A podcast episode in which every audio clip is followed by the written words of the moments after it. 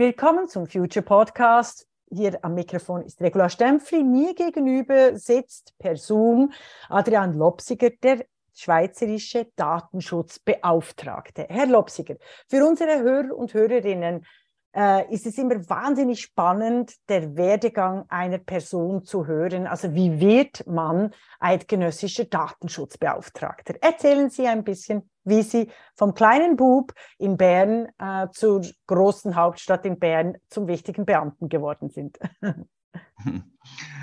ja, also meine Biografie ist nicht außergewöhnlich. Äh ist eine übliche Bildungskarriere über Matura, Anwaltspatent, Masterabschluss an einer ausländischen Uni und Doktorat. Und auch eigentlich der berufliche Werdegang ist klassisch. Ich war zuerst als freiberuflicher Anwalt tätig, dann äh, die Verwaltung, die Bundesverwaltung.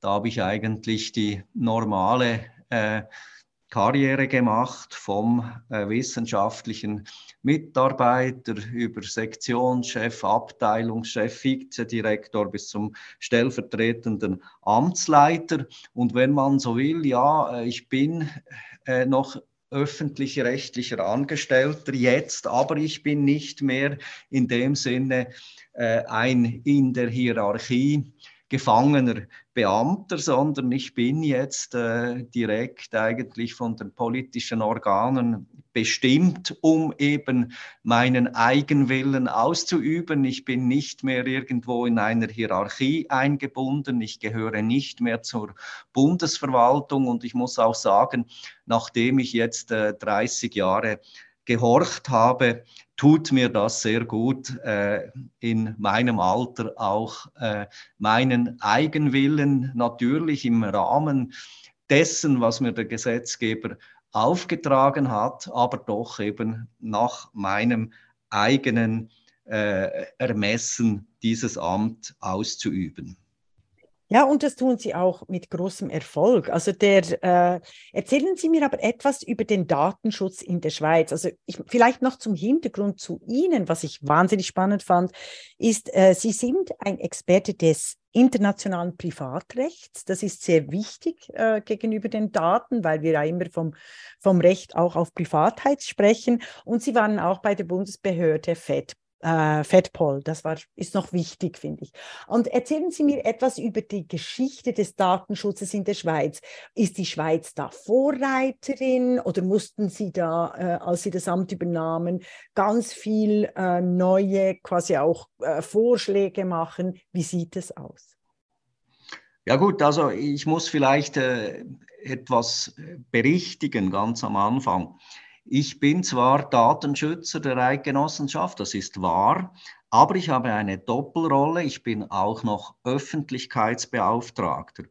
Und es wäre nicht realistisch zu glauben, dass ich mich äh, den ganzen Tag mit Datenschutz herumschlage. Es ist also so, ich bin auch Mediator als äh, Öffentlichkeitsbeauftragter führe ich Schlichtungsverhandlungen, meistens zwischen Journalistinnen und Journalisten und der Verwaltung durch. Das ist eine Doppelrolle. Und äh, ich äh, muss dann, wenn es nicht zu einer einvernehmlichen Lösung gibt, kommt, muss ich dann äh, Empfehlungen aussprechen.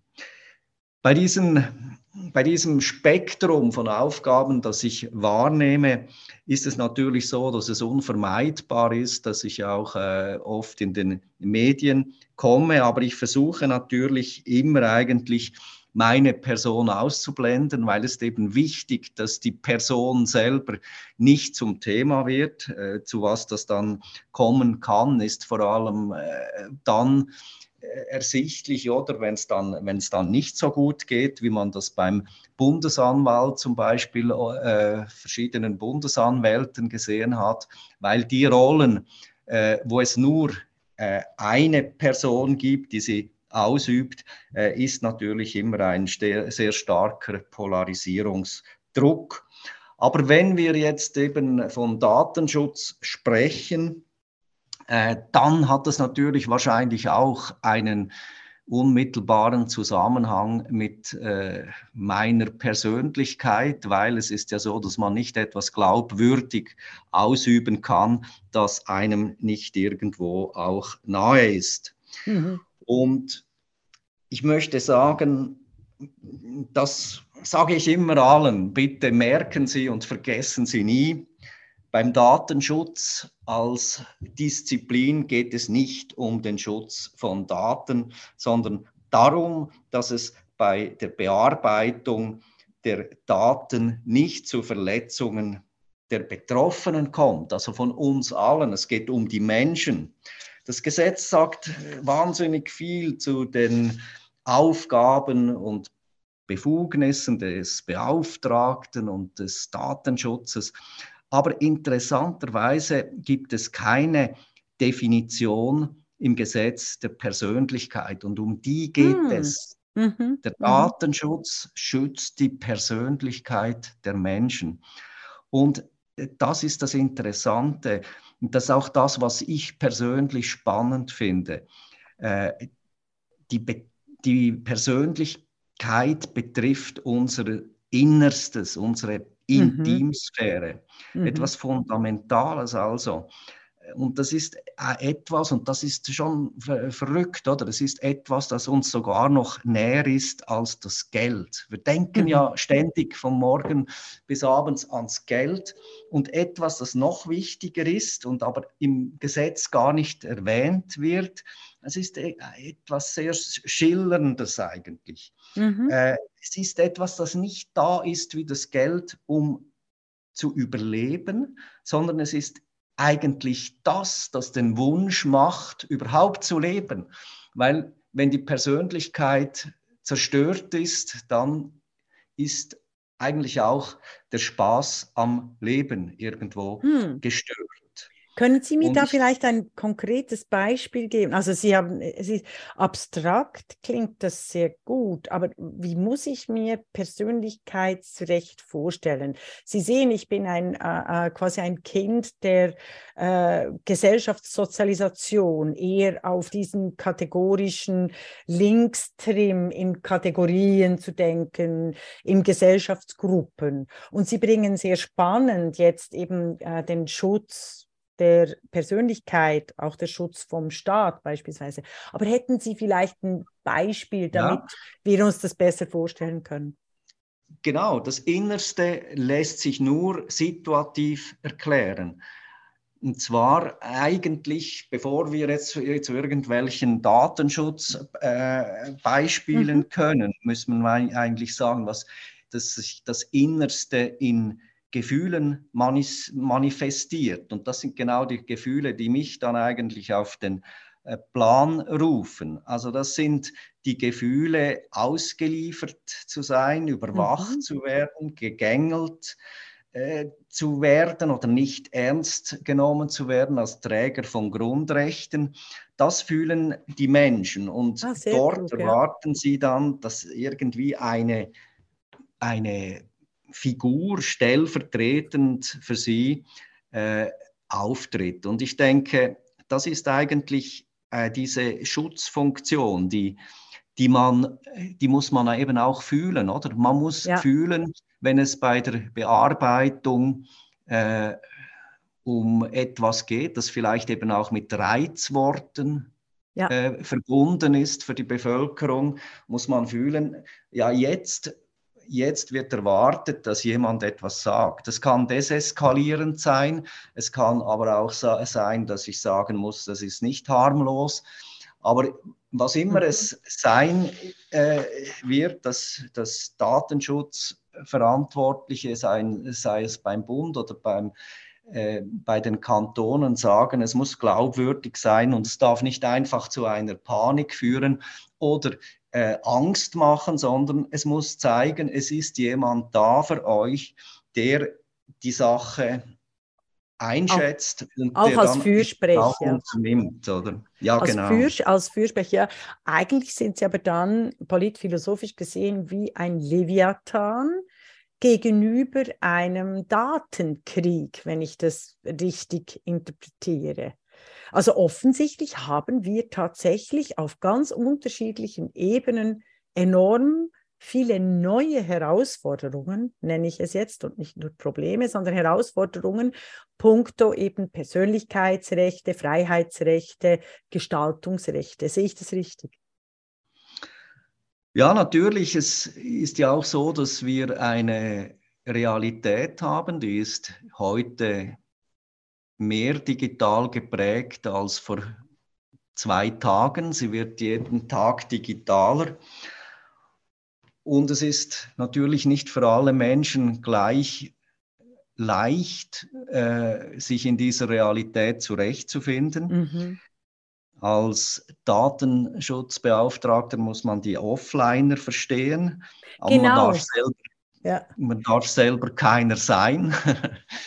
Absolut. Darf ich da gerade nachhaken bei den Offline-Bürgerschaften und Bürgerinnenschaften? Ich weiß von Ihnen, dass Sie immer auch eben auf der Seite der Freiheit sind, äh, dass Sie ähm, eigentlich auch die öffentliche Verwaltung dazu ermahnen, auch die Offliner äh, Zugang, den Offliner Zugang zu allen äh, staatlichen Dienstleistungen möglich zu machen. Ist das richtig? Ja, haben Sie da einen Grundsatz entwickelt? Weil ich weiß, dass Sie das, ähm, dass das Ihnen sehr wichtig ist und Sie das auch als, als erster Datenschützer auch so formuliert haben.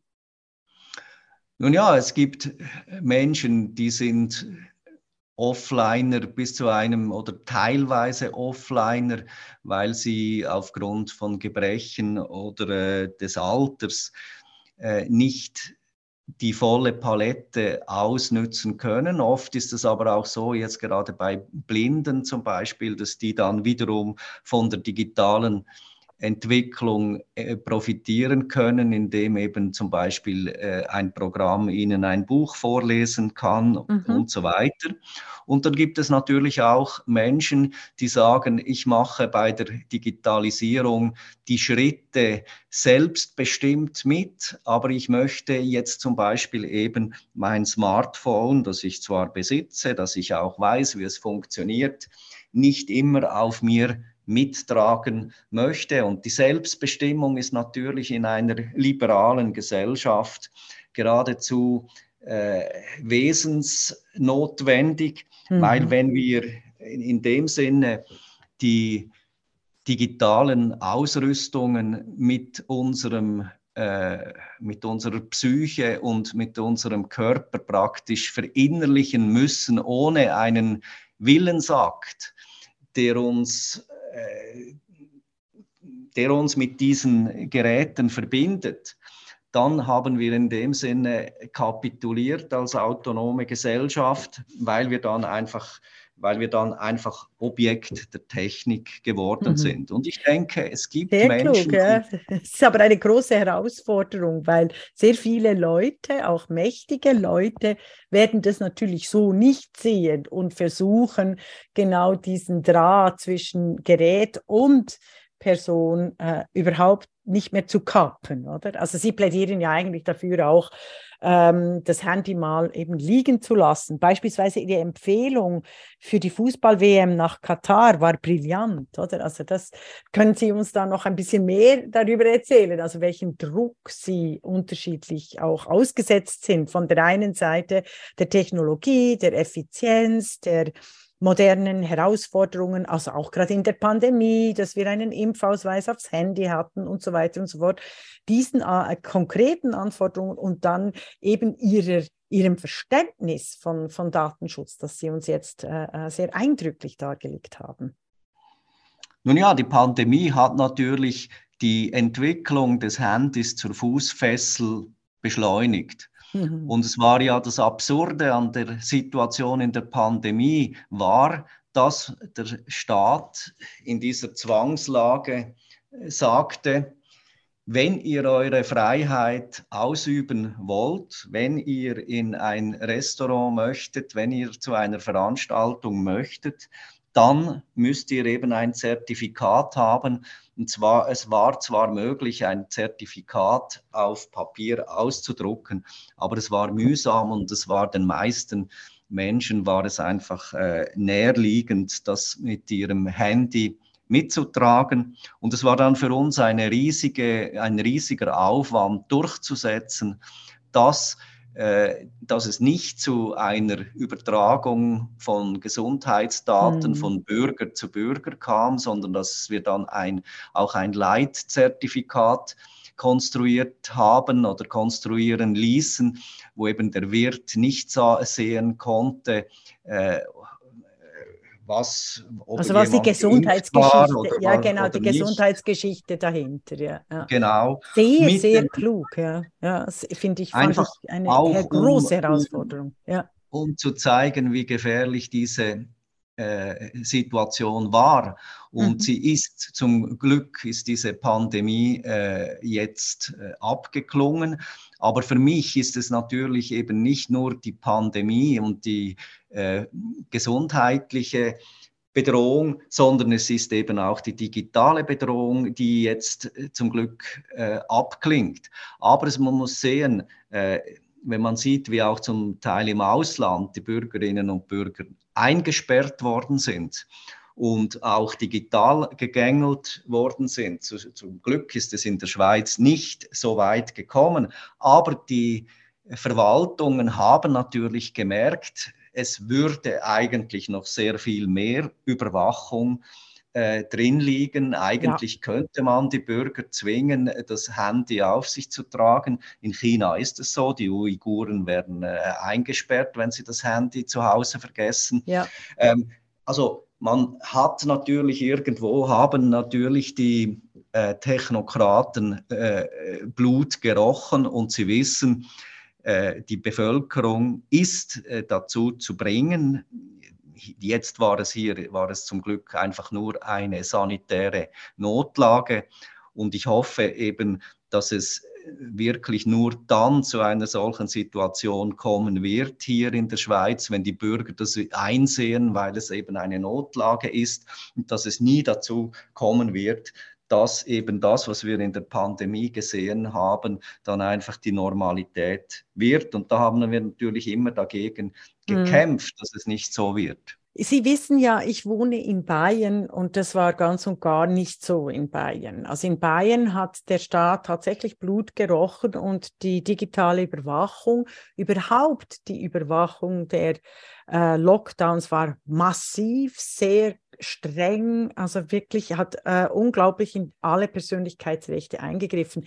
Können Sie mir erklären, und Sie sind echt äh, einer der, der ähm, klugen und auch äh, sehr bestimmten Experten, die immer wieder auf die Persönlichkeitsrechte, auf die, den, die Freiheitsstaat, die demokratischen Partizipationsrechte hingewiesen haben und dort auch sehr äh, frei, aber auch sehr bestimmt die Bundesbehörden ermahnt, nicht quasi übergriffig zu werden. Können Sie mir erklären, wieso dass das in der Schweiz weniger äh, quasi autoritär lief, jetzt abgesehen von Ihrer Person, die sehr wichtig war in dieser Position, äh, sondern auch äh, so aufgrund der politischen Kultur oder so. Wieso dass zum Beispiel auch Frankreich, Paris, Bayern, wieso es einige Staaten gaben, die äh, tatsächlich wie die Chinesen ein, ein digitales Überwachungsregime in der Pandemie einsetzten. Das hat wahrscheinlich äh, mit der Evolution des Menschen zu tun. Der Mensch ist äh, ein verletzliches Wesen, das in der Evolution immer Bedrohungen ausgesetzt war. Also die Tiere, die ihn gefressen haben, waren immer größer und waren allgegenwärtig. Und er hat deshalb ein ausgeprägtes Gefühl oder ein Bedürfnis nach Sicherheit. Er ist ein Fluchttier und in der heutigen Wohlstandsgesellschaft hat sich natürlich der Mensch eigentlich auch ein Disneyland der Sicherheit geschaffen. Er hat äh, ein Bedürfnis, äh, vor Krankheiten geschützt zu werden. Er hat das Bedürfnis, vor Gewalt und Kriminalität geschützt zu werden. Und es gibt natürlich in dieser Wohlstandsumgebung ähm, auch das Bedürfnis äh, nach einer quasi nach einer risikolosen Existenz. Man möchte vielleicht auch nie mehr sterben, sondern irgendein Medikament gegen das Altern erfinden. Und man muss sich einfach bewusst sein, dass diese Tendenz eben auch ausgenützt wird von von Mächtigen, die es vielleicht eben mit den Bürgerinnen und Bürgern nicht so gut meinen. Mhm. Weil es ist natürlich so, dass alle autoritären Regimes, alle Diktaturen den Menschen einreden, es gebe ein Recht auf Sicherheit, und dass sie natürlich auch immer, äh, wenn sie irgendwie in einem fremden Staat oder in eine fremde Wohnung eindringen, dass sie dann immer sagen, ja, ich muss, wir müssen die Bürger schützen, sie müssen in Sicherheit leben. Also wir müssen, weil es irgendetwas Böses ist, sei es, äh, sei es die drohende äh, Seuche, sei es der Feind, sei es irgendetwas äh, Unreines, müssen wir in deine Wohnung eindringen, müssen wir in dein Land eindringen und dich vor dich selber schützen. Also das Recht auf Sicherheit ist, äh, ist eben eine mhm. verführerische äh, aber eine giftige Frucht. Ja. Und man muss eben sehen, es gibt kein Grundrecht auf Sicherheit, es gibt nur ein Grundrecht auf Freiheit. Und Sehr wer die Freiheit wow. ähm, ja. wählt, der muss eben auch mit den Unsicherheiten der mhm. äh, Gesellschaft äh, sich abfinden. Er muss, äh, er muss erkennen, ähm, damit ich nicht total überwacht werde, muss ich halt auch damit leben, dass vielleicht ein paar kriminell, kriminelle Mitbürger auch nicht immer überwacht werden. Und das hat zwar Nachteile, wenn sie delinquieren, aber es hat für uns alle Vorteile, wenn wir eben nicht delinquieren. Und ich glaube, dass, dass wer eigentlich sagt Ja zum Rechtsstaat, zum liberalen, freiheitlichen Rechtsstaat, der muss eben auch Ja sagen zu den Risiken und gelegentlichen Störungen. Ein Grundrecht auf Sicherheit ist eben letztlich ein Grundrecht auf Grabesruhe und das haben wir äh, mhm. in den autoritären Realitäten der Diktaturen, können wir das schön beobachten, äh, wie äh, erquicklich ein Leben in dieser Realität ist.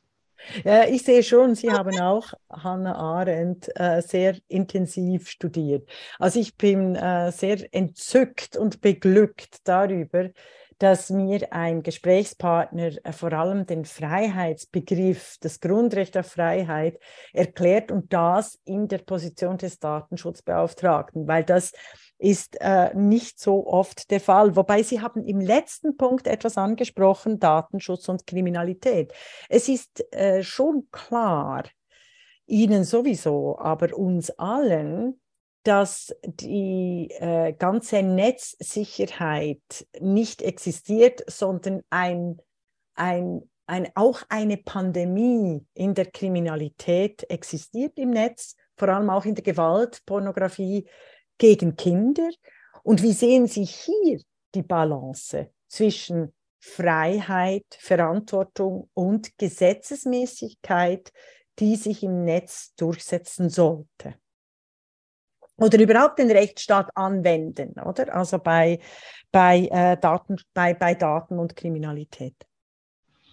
Es ist klar, dass äh, besonders abscheuliche Formen der Kriminalität wie jetzt zum Beispiel eben der Kindsmissbrauch, der der Kinderpornografie zugrunde mhm. liegt, oder terroristische äh, Taten aufgrund ihrer Hinterhältigkeit und weil sie sich eben gegen die Schwächsten der Gesellschaft richten, äh, auch zu Recht Entsetzen wecken, ist eben klar, dass eben auch diese abscheulichsten Formen immer wieder der Steigbügel sind, um zu begründen, weshalb man als Ganzes eben unter Umständen in der äh, Sicherheitspolitik und in der polizeilichen Überwachung Grenzen Eingreift. überschreiten möchte. Ja. Oder? Mhm. Grenzen, die vielleicht eben äh, logisch erscheinen mögen auf den ersten Blick, äh, weil es eben um Kinder geht ähm, mögen eben auf den zweiten Blick dann nicht mehr so klar sein, wenn man sich ausmalt, dass eben dann die Konsequenzen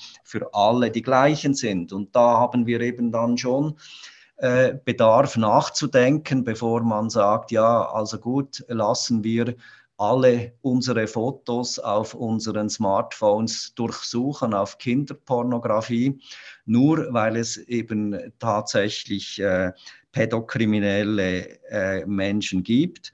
Da müssen wir uns schon überlegen, wollen wir wirklich ähm, mhm. unser Smartphone äh, selber bedienen oder wollen wir es, äh, wollen wir es dem äh, staatlichen Zugriff ähm, öffnen und da muss man eben auch immer wieder sehen, was heißt dann öffnen? Im ersten Schritt ist es vielleicht die Kinderpornografie, ähm, die äh, dann vielleicht irgendwie den Rahmen bildet, aber es ist eben dann äh, so, dass die, dass die gesetzgeberische Entwicklung immer auf eine Ausweitung drängt. Da kommt dann irgendein hässlicher Steuerfall, wo vielleicht äh, der viel Entsetzen äh, generiert und dann sagt jemand, ja, es kann doch nicht sein, dass man die Smartphones nur nach Kinderpornografie durchsucht. Jetzt müssen wir doch auch schauen, ob es nicht in den E-Mails und so weiter auch Hinweise auf Steuerbetrug gibt und am Schluss ist alles drin. Und mhm. das ist einfach eine geschichtliche Erfahrung, dass eben wenn eine Tür ein Spalt geöffnet wird, die Tendenz mhm. besteht, dass sie irgendwann ganz offen aber steht. Andererseits, also Sie plädieren aber schon dafür, dass aufgrund äh, Verdachtsmomenten tatsächlich die Behörden ganz normal jemanden untersuchen können, auch dessen Handy, oder nicht? Nun, es ist einfach so, man muss un unterscheiden zwischen der präventiven Aufdeckung genau. von abweichendem Verhalten. Das ist ein Thema des Datenschutzes. Hier mhm. kommt das Datenschutzgesetz auch zur Anwendung. Dort ist es klar, dass es wenn es eben staatliche Eingriffe gibt auf unsere, auf unsere Smartphones, auf unsere, mhm. äh, auf unsere Daten, dass es eine gesetzliche Grundlage braucht und die muss auf parlamentarischer Stufe sein, weil man eben will, dass es zumindest eine politische Diskussion gibt. Und wenn es sehr umstritten ist, dass es dann unter Umständen eben auch die Möglichkeit gibt, dass sich das Volk in einer Referendumsabstimmung dazu ausspricht. Diese Fragen sind sehr heikel, weil es ist klar, äh, äh, Kinder, äh, Kinder sind, sind unser wichtigstes sind die verletzlichsten nee, Glieder unserer Gesellschaft. Das, das, ja. das Verletzlichste, das ist klar. Auf der anderen Seite, wenn wir denken, äh, jeder hat praktisch ein Smartphone und äh, es ist, es gehört auch zu unserer Privatsphäre. Also je näher es eben äh, zu uns rückt, je besser müssen wir uns schon auch überlegen, äh, wie inwieweit hier fremde Hände äh, etwas zu suchen haben. Das sind am Schluss Abwägungsfragen und meine Rolle ist es natürlich hier vor allem, die, den Friedens-, äh, den, den Freiheitsaspekt zu schützen, weil ja. eben der Datenschutz eben auch ein Selbstbestimmungsanliegen ist.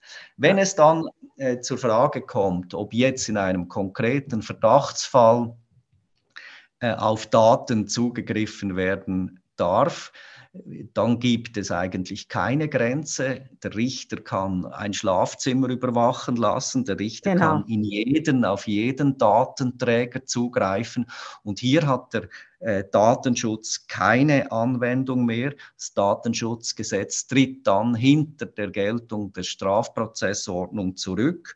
Und dort ist dann auch keine Zuständigkeit mehr mhm. des Beauftragten gegeben. Mhm, okay, soweit äh, ist die rechtliche Situation klar. Ich bin sicher, dass auf der Seite der äh, äh Kinderpornografie-Schutzorganisationen äh, hier ganz viele Forderungen gegeben werden an, das, äh, an die Strafprozessordnung. Also dann müssten wir die ändern und uns nicht an den Datenschutzbeauftragten äh, wenden, wenn wir eben äh, quasi den, den Schutzbereich für äh, die Daten die mit Kindern gemacht werden, das sind ja eben auch Daten, die mit Kindern gemacht werden, äh, dass die nicht äh, missbräuchlich und gegen das Persönlichkeitsrecht von Kindern angewendet werden. Ja, also, da, also nur um das sicher äh, klarzustellen, wenn jemand im Verdacht steht, Kinderpornografie zu produzieren oder wenn jemand im Verdacht steht, Kinderpornografie zu besitzen,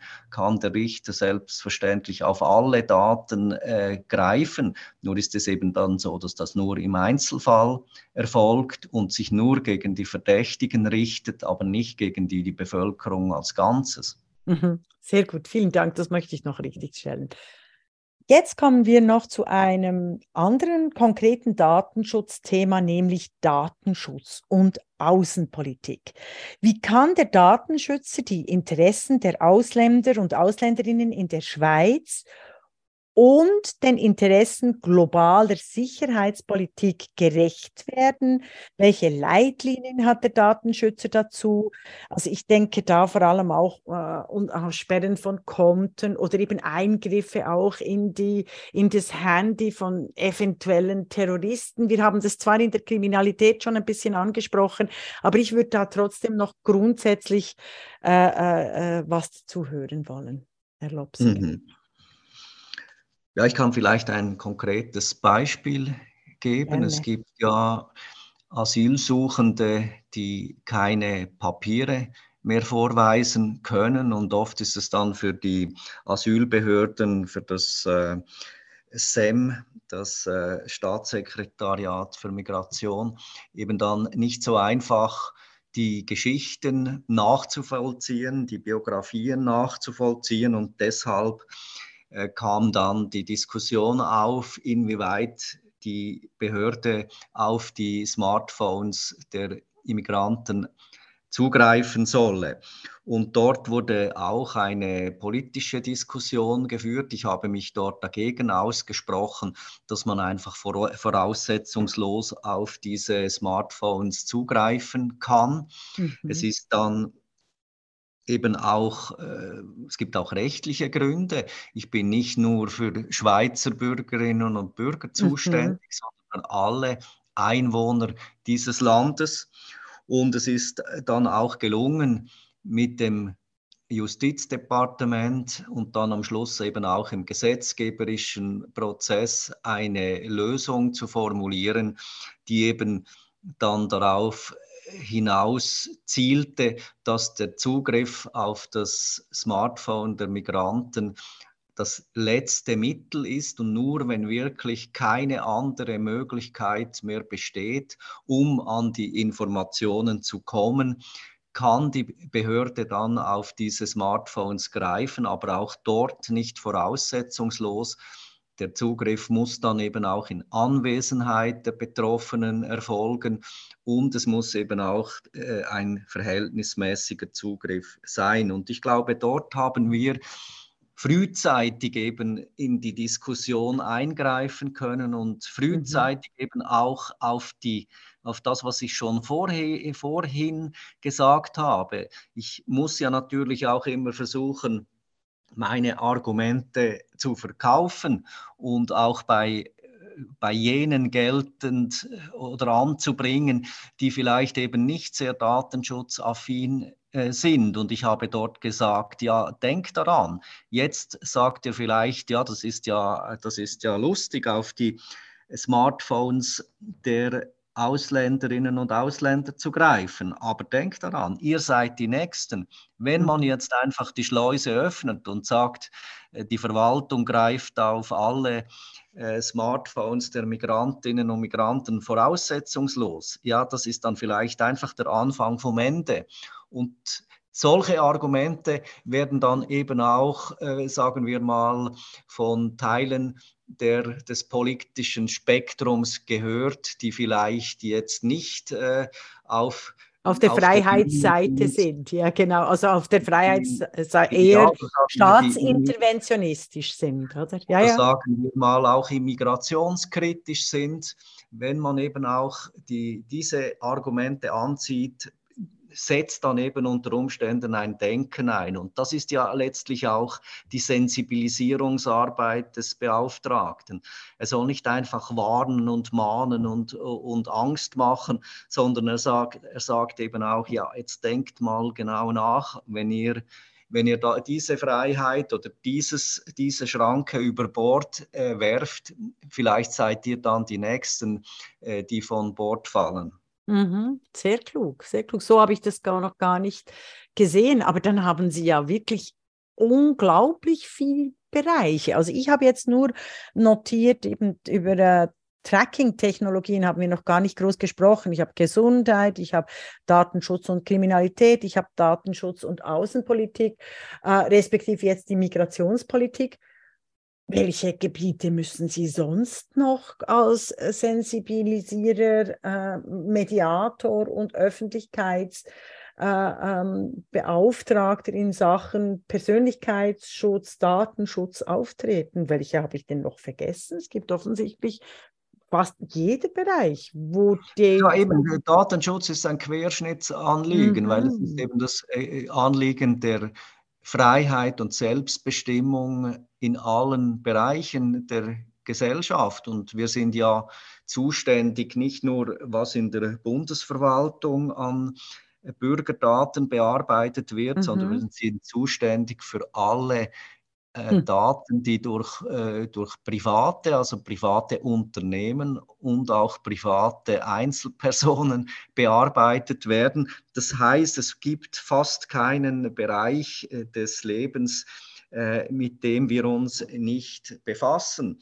Ja, Und, das ist also, also von dem her sollten Sie aber sicher noch viel mehr bestückt werden. Also, also, weil ich denke, also so wie ich das gesehen habe, ist Ihre Stelle, die Datenschutzbeauftragtenstelle, nicht äh, mit Tausenden von sehr klugen Internetspezialistinnen besetzt. ja, es geht aber auch nicht darum, dass wir in all diesen Bereichen äh, in dem Sinne uns in die Arbeit der Spezialisten ähm, einmischen müssen. Ich ersetze mein Ermessen nicht ohne Not durch das Ermessen eines zuständigen Fachamtes. Also wenn es darum Gesundheitsfragen geht, ja. äh, ist es natürlich auch wichtig, dass wir uns dann als Aufsichtsbehörde wirklich auch nur um die Aspekte der Datenbearbeitung einmischen, aber dass wir dann nicht äh, die der äh, irgendwie quasi die, die Implementation und so, ja, das ist äh, alles genau, oder dass wir nicht ja. der Versuchung unterliegen, irgendwie uns äh, in, in medizinische Fragen oder, Medi äh, oder politische, gesundheitspolitische ja. Fragen einzumischen. Aber wenn Sie, wenn Sie ja. Entschuldigung, wenn Sie wegen den Tracking-Daten, also dann, aber Sie, Sie geben schon auch Auskunft über Google, Facebook, Twitter et al. Oder ist das irgendwie ein Bereich, für den Nein, soziale Plattformen, es, es, ist eine Datenbearbeitung, soziale mhm. Plattformen äh, werden besucht von, von Personen. Das ist natürlich ein klassischer Bereich des Datenschutzes. Und das ist ja auch oft, äh, wird äh, vergessen, dass äh, die Anwesenheit von Personen in der Kommunikation per se äh, sehr sensibel ist. Wenn jetzt zum Beispiel äh, zwei Personen über äh, Skype oder über äh, ein anderes Mittel miteinander kommunizieren. Da werden biometrische Daten übertragen. Es ist das Bild, es ist das Gesicht, es ist die Stimme.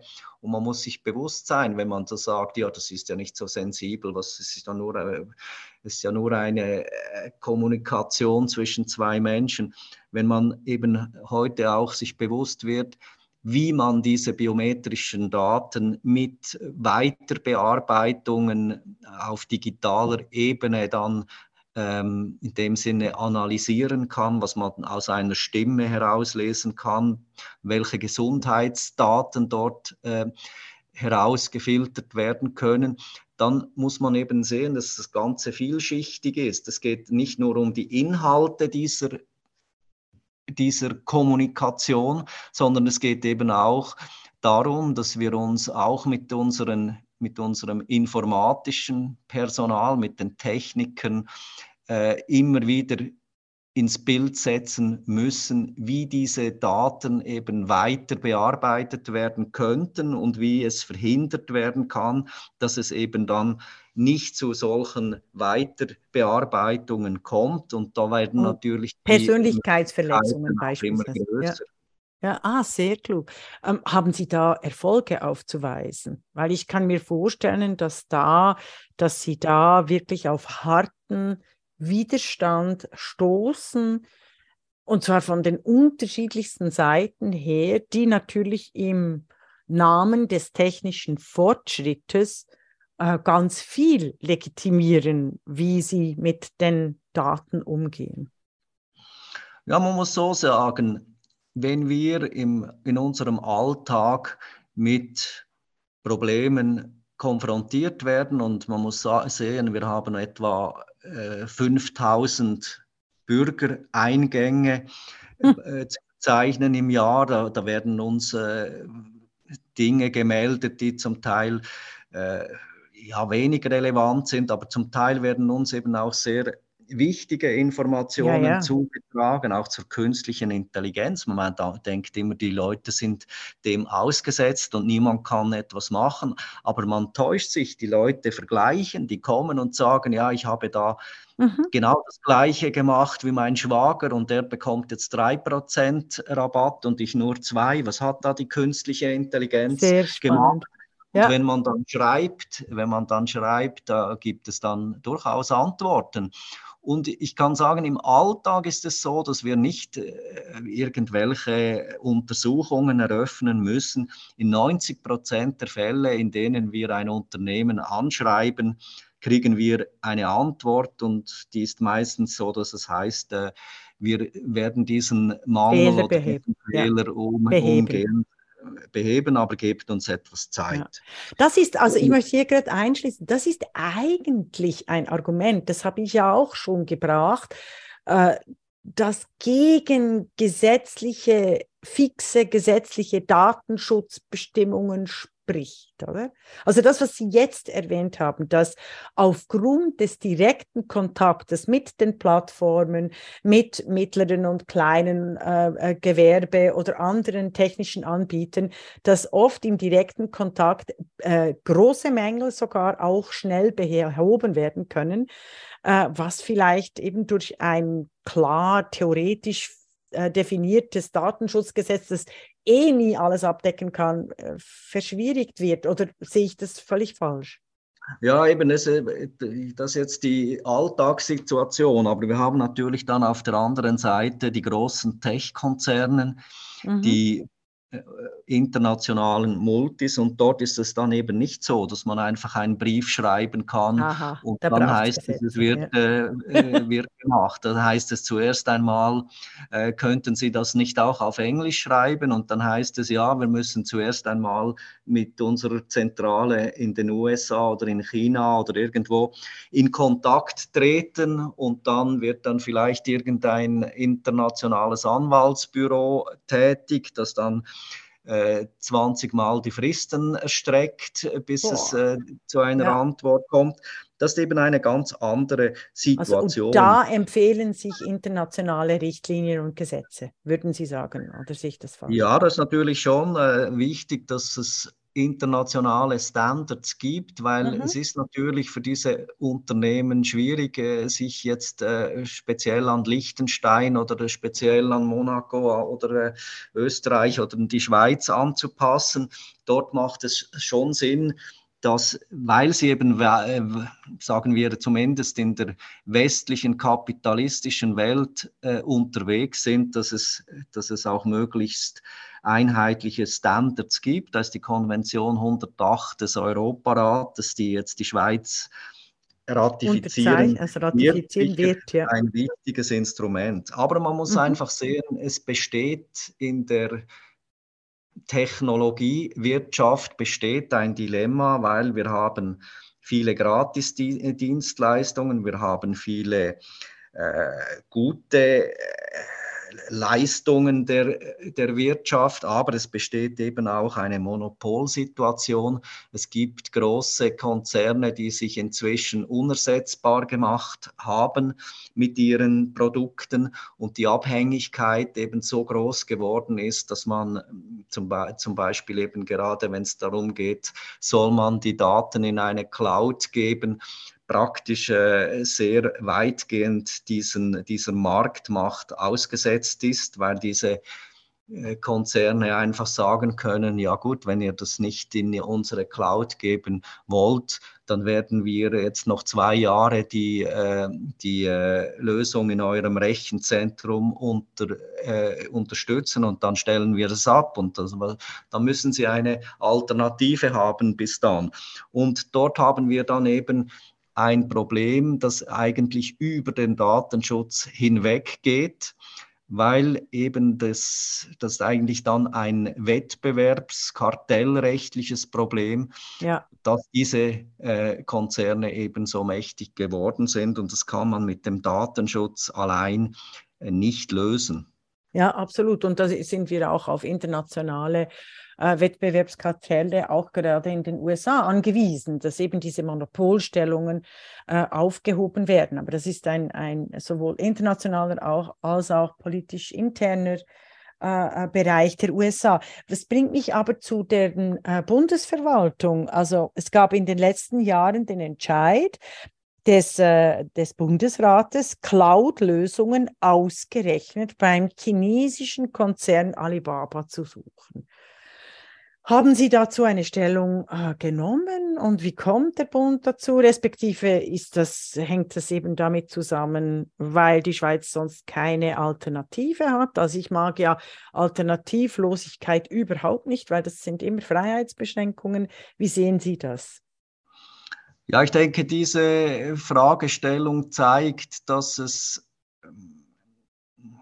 ich würde mal so sagen, es ist in dieser Geschichte eine Mischung zwischen ungeschickter Kommunikation der Verwaltung und Polemik der Medien zustande gekommen. Oder ich, es, wurde nie, es wurde nie ein Entscheid getroffen, äh, damals in dieser, in dieser Beschaffung Daten konkret einem der äh, Bewerber äh, oder der, zu, des, der Zuschlagsempfänger Daten zu übermitteln. Es wurde damals Kapazität eingekauft, es wurden äh, Rechenkapazitäten eingekauft und das waren dann die großen Hyperscaler, die äh, diesen Zuschlagsbedingungen entsprachen und das wurde dann einfach zugeteilt. Damit also das heißt kein... Alibaba, Google genau. oder die, äh, Google, Microsoft äh, und genau. was haben wir noch? Amazon natürlich, ja.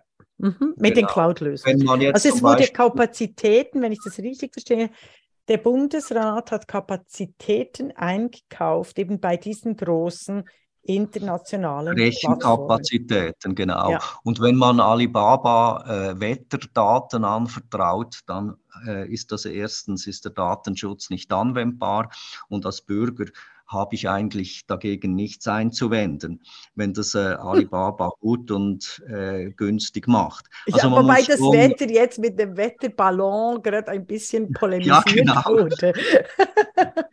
genau, also, also äh, offensichtlich ist das Wetter nicht ganz so neutral und unbelastet, wie wir meinen, aber das lassen wir jetzt mal auf der Seite.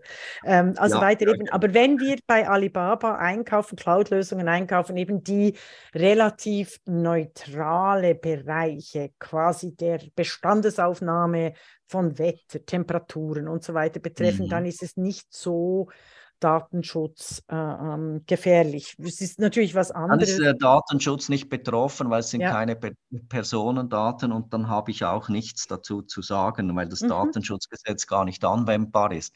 Wenn es dann aber eben zu den Personendaten kommt, dann ist klar, dass eben jede Übertragung in eine Cloud mit einem Kontrollverlust oder teilweisen Kontrollverlust verbunden ist, weil man einem Dritten, der die Daten nach den gleichen Grundsätzen, wie man selber muss, äh, die Daten ja. bearbeiten muss. Und das setzt natürlich immer ein Vertrauen voraus und das geht über die rechtliche Bindung hinaus. Wir sind aber in einem Rechtsstaat letztlich äh, verpflichtet, uns am Rechtlichen zu orientieren. Also man kann nicht sagen, grundsätzlich äh, darf ein nordkoreanisches Unternehmen nicht bieten, während äh, ein amerikanisches eben darf. Es gibt bei Staaten, die nicht zur europäischen äh, Datenschutzgemeinschaft gehören, indem sie ein gleichwertiges Niveau aufweisen, gibt es eben Drittstaaten und die werden in einem Rechtsstaat grundsätzlich gleich behandelt. Und dann muss man sich eben dann schon äh, aufgrund von rechtlichen Kriterien äußern, wenn man diese wenn man diese ähm, Daten nicht in eine amerikanische oder chinesische Cloud geben möchte. Und Wobei, also da wäre der Wetter, also das verstehe ich jetzt nicht, weil es ist ja eine ganz normale Urteilskraftgeschichte auch im Hinblick auf die Außenpolitik, dass es klar ist, dass Demokratien mit Demokratien zusammenarbeiten und nicht mit Diktaturen. Oder äh, ist aufgrund der Beliebigkeit dieser Grundsatz auch bei heiklen äh, technischen, technologischen Lösungen ist der nicht mehr entscheidend. Es ist ja nicht ja, nur Rechtsgrundlage. Also das wäre ja jetzt sehr positiv rechtlich argumentiert und das entspricht ja eigentlich den demokratischen Erkenntnissen und auch der politischen Kultur der Schweiz so nicht, wenn ich es richtig Da muss ich jetzt Ihnen antworten, dass der Datenschützer apolitisch ist und sich nicht an äh, politischen oder globalpolitischen äh, Überlegungen zu orientieren hat und deshalb sondern einfach einem Rechtsstaat. Also der Rechtsstaat, unser, nein, nein, aber, äh, unser ist, Rechtsstaat sagt, wir können ganz locker Cloud-Lösungen einkaufen in, von Nordkorea, wenn ich Sie nein, richtig verstanden äh, nein, habe. Nein, warten Sie, es, ist, es gibt hier eine äh, konkrete Antwort. Der Datenschutzbeauftragte führt eine Liste mhm. mit den Staaten, die ein gleichwertiges Personenschutzrisiko aufweisen ah, ja, und den ja. anderen, die das nicht tun. Ah, und wenn klar, ein Staat, ja. wie jetzt zum Beispiel die USA oder Nordkorea, die Voraussetzungen nicht erfüllen, dann mhm. ist eben, dann ist eben äh, tendenziell der Export von sensiblen Daten nur unter eingeschränkten Bedingungen möglich und das Recht sagt einfach, dass, die, dass diese Drittstaaten eigentlich untereinander äh, gleich zu behandeln sind. Und ich, ich habe mich dann eben auch vor diesem äh, Hintergrund gegen, äh, gegen Meinungen gewehrt, gegen die gesagt Polemik, haben, ja, genau, von, völlig, von Alibaba. Ja. völlig unbe unbedenklich äh, Daten in eine Cloud von Microsoft äh, zu exportieren und auf der anderen Seite gesagt haben, ja, bei China wäre das oder bei Nordkorea wäre das ganz anders. Und meine Antwort dazu ist, eigen, ist einfach, dass es in beiden Fällen äußerst problematisch ist und dass in beiden Fällen die Rechts äh, die, die grundrechtlichen Garantien fehlen. Also es ist nicht so, dass wir einfach sagen, dass wir einfach sagen, äh, ähm, wir, sind, wir sind einfach offen für alle, sondern wir sagen, vom da, der Sinn meiner Liste ist, dass, dass ich sage, äh, Vorsicht, die rote Lampe brennt bei allen äh, Rechtsordnungen, die eben nicht ein gleichwertiges Datenschutzniveau aufweisen. Ich hoffe, dass die Europäische Union und die USA und die Schweiz und die USA eine, einen Weg finden werden, um wieder ein gleichwertiges Datenschutzniveau sich gegenseitig mhm. anzuerkennen. Mhm. Aber solange das nicht der Fall ist, muss ich einfach sagen, sind alle diese Lösungen schwieriger. Mit, äh, mhm. mit, mit äh, auch mit amerikanischen äh, Hyperscalen. Mhm. Ähm, also wäre denn nicht eigentlich die beste Lösung, wenn es eine schweizerische Cloud Lösung gäbe. Und soviel ich weiß, gibt es auch schweizerische äh, Unternehmen, die eine, äh, die die Cloud-Lösung für äh, Schweizer, also gerade für den äh, Bundesrat ermöglichen würde. Oder sehe ich das? Natürlich, falsch? also das ist, äh, jetzt hat ja äh, auch die Bundesverwaltung hat beschlossen, dass die, dass die Office-Daten, dass die in die Cloud von Microsoft äh, überführt werden, zwar nicht alle. Es, wird, es ist eine selektive Überführung, aber ich habe mich sehr gefreut, dass die Bundeskanzlei in der Medienmitteilung geschrieben haben, haben wir sind uns bewusst, es besteht eine große faktische Abhängigkeit vom US-Konzern Microsoft und wir starten ein Pilotprojekt, um eine Exit-Strategie zu evaluieren, weil wir uns eben von dieser Abhängigkeit mittelfristig lösen möchten, weil wir Alternativen finden möchten. Ich unterstütze das sehr und wir werden diesen Pilot, diesen Pilot auch äh, eng begleiten. Aha, Was man aber sagen Das ist aber muss, natürlich sehr wichtig, weil wir haben im Zuge eben der technologischen Entwicklung gesehen, auch in der Pandemie, wie hoch die Ab also wie verheerend sich die Abhängigkeit teilweise ausüben ausüben kann in, in Notsituationen oder eben wenn, äh, wenn die Bundesverwaltung keinen Zugriff mehr hat auf Daten.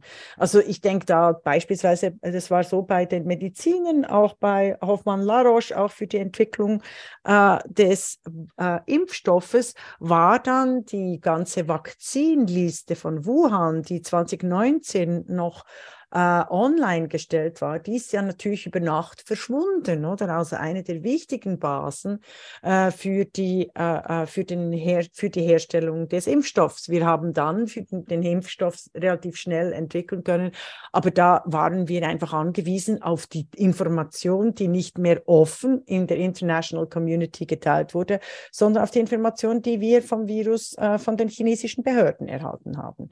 Also das war jetzt ein ganz klarer Fall, äh, dass da die Unabhängigkeit der eigenen Forschung und auch der, des Zugriffs auf die eigenen Daten sehr wichtig wäre, oder?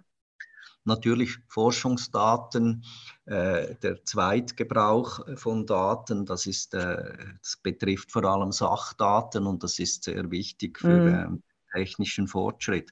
Aber noch um etwas zu sagen zur Alternative zu den äh, Clouds muss man eben auch sehen, dass wir in der Schweiz recht widersprüchlich sind. wenn Sie jetzt sehen, äh, dass, äh, dass die Alarmglocken, die da geläutet wurden, vor allem in der französischsprachigen Schweiz, als zwei, äh, als ein großer einheimischer Cloud-Betreiber gehackt worden ist und dann mhm. eben auch die Firma Winbis, die ein die die Dienstleistungen von diesem äh, internen oder Schweizer Cloud-Betrieb bezogen hat, wie die ins Kreuzfeuer kamen, wie im Prinzip äh, alle, äh, die alle Medien auf diese Schweizer Unternehmen losgegangen sind. Yeah. Es war ein Aufheulen, es hieß, jetzt muss man die zur Rechenschaft ziehen und so weiter.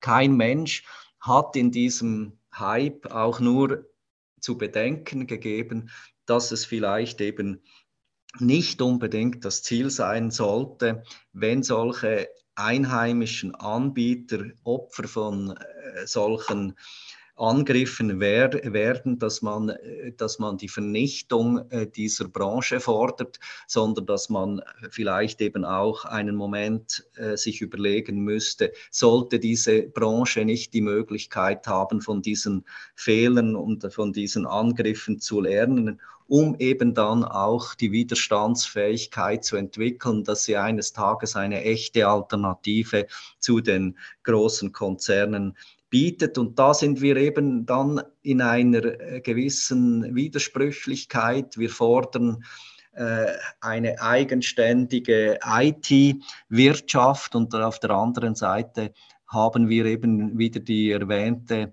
Tendenz, das Nullrisiko einzufordern und eben, äh, wie, wie, zu sagen, eben äh, praktisch zu sagen, wenn, wenn wir nicht im Disneyland leben, muss man sofort jeden Fehler äh, ahnden und, und derjenige, der den Fehler gemacht hab, hat, praktisch eliminieren. Und ich glaube nicht, dass das, dass das der Realität äh, gerecht wird.